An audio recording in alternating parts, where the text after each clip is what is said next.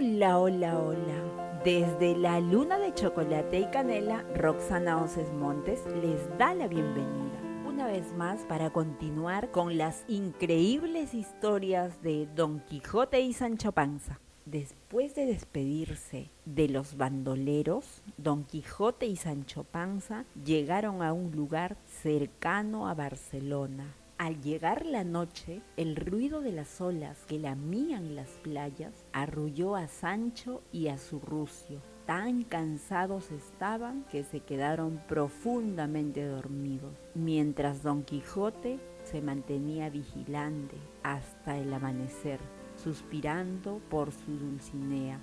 Llegó el nuevo día, el inmenso mar se mostró a los ojos del caballero y del escudero, era la primera vez que lo veían y quedaron largo rato contemplándolo. Me parece, señor, que el mar es harto más grande y profundo que las lagunas de mi pueblo. ¿Y qué son esos bultos con tantas patas que se mueven en el agua? preguntó Sancho. Aquellos bultos, pedazo de animal, son las galeras de la Armada Real y lo que llamas patas son los remos, le respondió el caballero. Tras esa aclaración, continuaron su camino a Barcelona, pero Sancho seguía preocupado por los bichos con muchas patas. Apenas entraron en la ciudad, una multitud salió a recibirlos con gritos y aplausos. En mitad de la plaza, un caballero alzó la voz y dijo, Bienvenido a nuestra ciudad, el espejo, farol, estrella de la andante caballería Don Quijote de la Mancha. El grupo de gente siguió hacia el centro de la ciudad y por esas casualidades dos muchachos se iban acercando entre la gente y alzando las colas de Rocinante y del Rucio les pusieron unas plantas con espinas. Los pobres animales comenzaron a dar saltos hasta que tumbaron al suelo a Don Quijote y Sancho. El caballero de la plaza, don Antonio Moreno, era el amigo de Roque Guinar, hombre rico y respetado. Le gustaba divertirse sin hacer mal a nadie. Llevó a su casa a don Quijote y a su escudero y los invitó a que salieran al balcón a saludar a la gente. Don Quijote y Sancho ya eran famosos porque la primera parte de su historia estaba publicada. Poco después, don Antonio Moreno llamó aparte a don Quijote y le preguntó si podía confiarle un secreto. Con mucho misterio lo llevó a otro cuarto y dijo lo siguiente, esta escultura de una cabeza, señor don Quijote, es la que un famoso mago hizo para mí. Está encantado contesta las preguntas que se le hacen. Después de ponerse de acuerdo, don Antonio llevó a pasear a don Quijote. Le ofreció un caballo con el pretexto de no cansar a Rocinante y la gente lo seguía alegremente, leyendo en voz alta un cartel que sin saberlo llevaba el caballero en la espalda que decía, este es Don Quijote de la Mancha. Y al escuchar que todos decían su nombre, Don Quijote dijo, por lo que veo aquí todo el mundo me conoce, es natural, soy un caballero andante. Así es, señor Don Quijote, el fuego no puede estar escondido y tampoco las grandes virtudes, comentó don Antonio Moreno sucedió que un hombre leyó el cartel y alzó la voz, diciendo, Válgame el diablo, Don Quijote, ¿cómo estás vivo con todos los palos que le han dado? Vete a tu casa y deja de hacer locuras. A lo que don Antonio le sugirió, siga su camino hermano y no dé consejos a quien no los necesita. Don Quijote no es ningún loco, la mujer de don Antonio organizó un baile.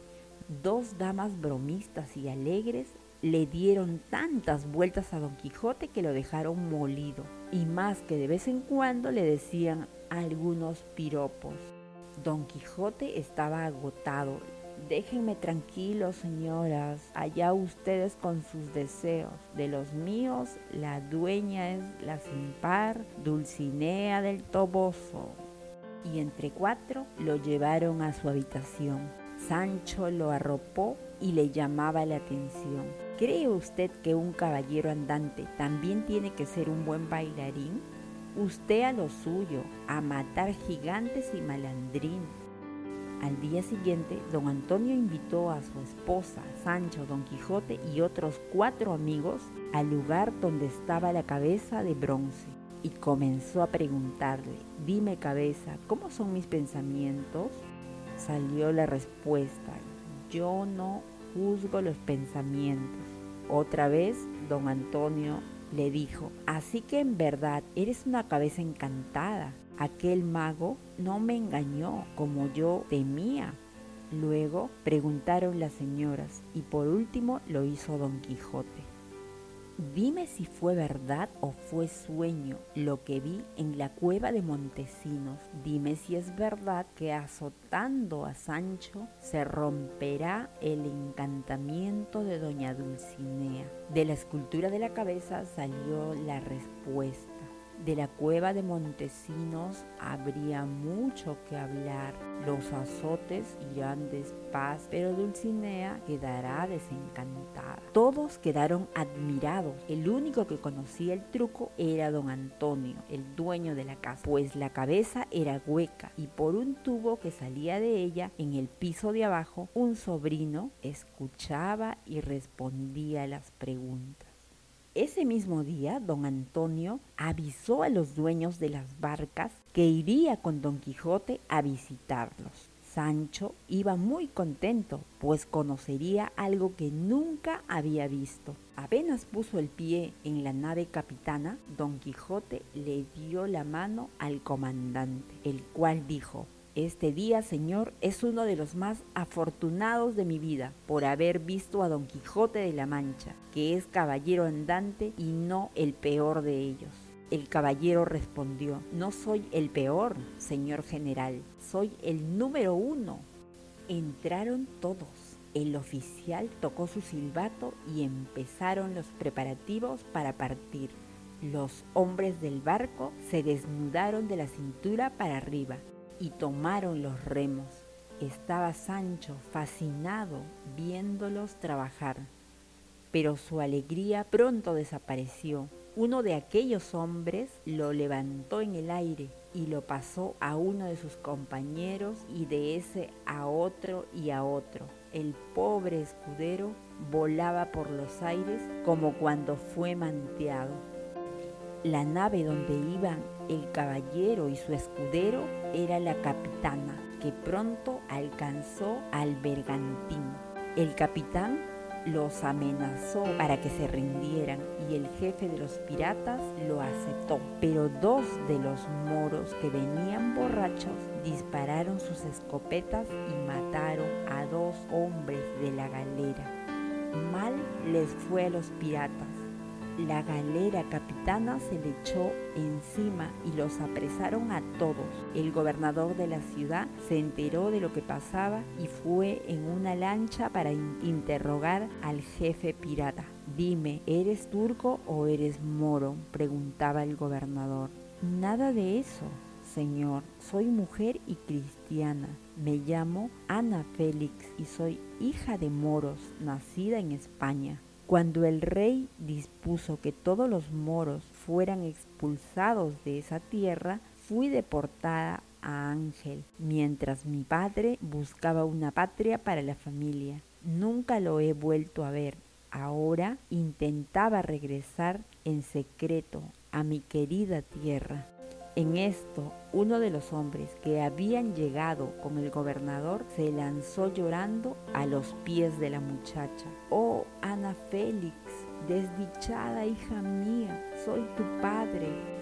Ricote, que estaba dispuesto a ir por ti, que eres mi consuelo.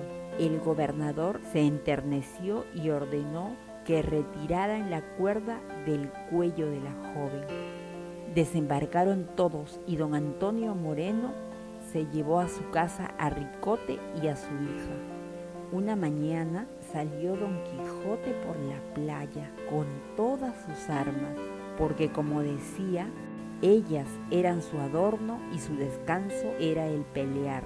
Iba tan concentrado en sus pensamientos, oyendo el choque metálico de sus armas, cuando vio a lo lejos a un jinete que venía en su dirección.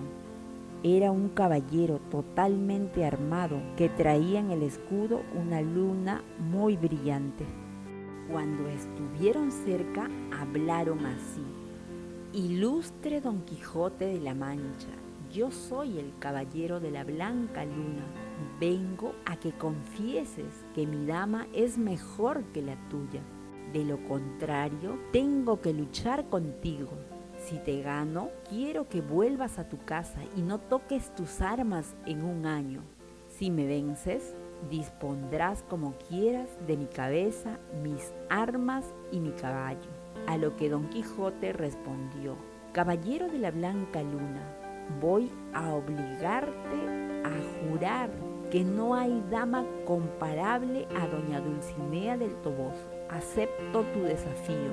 Tome pues la distancia que quiera y dispóngase a cumplir lo que lo ha traído a este lugar. Estaban el gobernador don Antonio Moreno y otros caballeros charlando en la playa y vieron lo que sucedía. Cuando los dos caballeros se separaron, el gobernador se puso entre ellos y los detuvo. Alto caballero, ¿cuál es la causa de este duelo? preguntó. Señor, la causa es cosa de belleza. El vencido tendrá que confesar que la dama del ganador es la más hermosa, dijo el caballero de la blanca luna. Y así el gobernador dio el visto bueno para que empiece el combate. Ambos caballeros tomaron su distancia y a un mismo tiempo picaron con sus lanzas y arrancaron con toda su fuerza. Mientras don Quijote pensaba, socórreme en este trance, mi amada señora Dulcinea. Se notaba que el caballo de la blanca luna era más ligero que Rocinante. El choque se produjo y Don Quijote cayó rodando por los suelos. Vencido estás y voy a matarte si no aceptas mis condiciones, le dijo el otro caballero. Pero Don Quijote respondió, Dulcinea del Toboso es la más hermosa mujer del mundo y yo el caballero más desdichado de la tierra. Quíteme la vida, pues me ha quitado la honra. A lo que el caballero de la blanca luna respondió, no haré eso por mi vida, me basta con que aceptes retirarte a tu casa por un año sin buscar nuevas aventuras. Aceptó don Quijote y dio su palabra de que no faltaría a su promesa.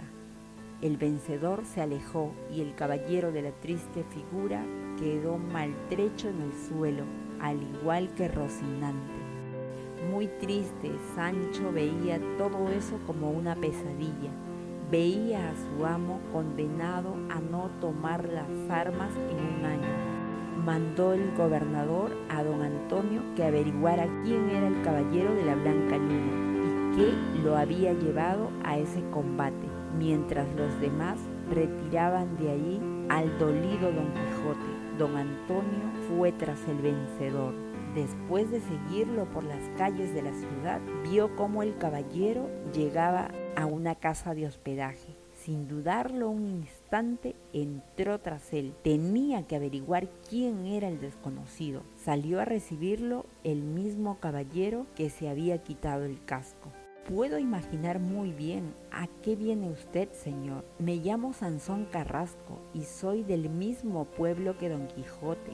La locura de mi vecino nos mueve a lástima a todos. Pensando que su locura tendrá remedio si se queda en su casa, decidí retarlo y vencerlo. Ya fracasé una vez en este intento, pero ahora lo he conseguido. Y sé que Don Quijote cumple siempre su palabra. Dios le perdone el daño que ha hecho al mundo al quitarle al loco más grandioso que existe, comentó don Antonio. Seis días estuvo don Quijote en cama, muy triste. En su imaginación repasaba una y otra vez los sucesos de su derrota, mientras Sancho procuraba consolarlo. Esta historia continuará. Si te siguen gustando las maravillosas aventuras de Don Quijote y Sancho Panza, compártelas y pasa la voz que estamos en la luna de chocolate y canela.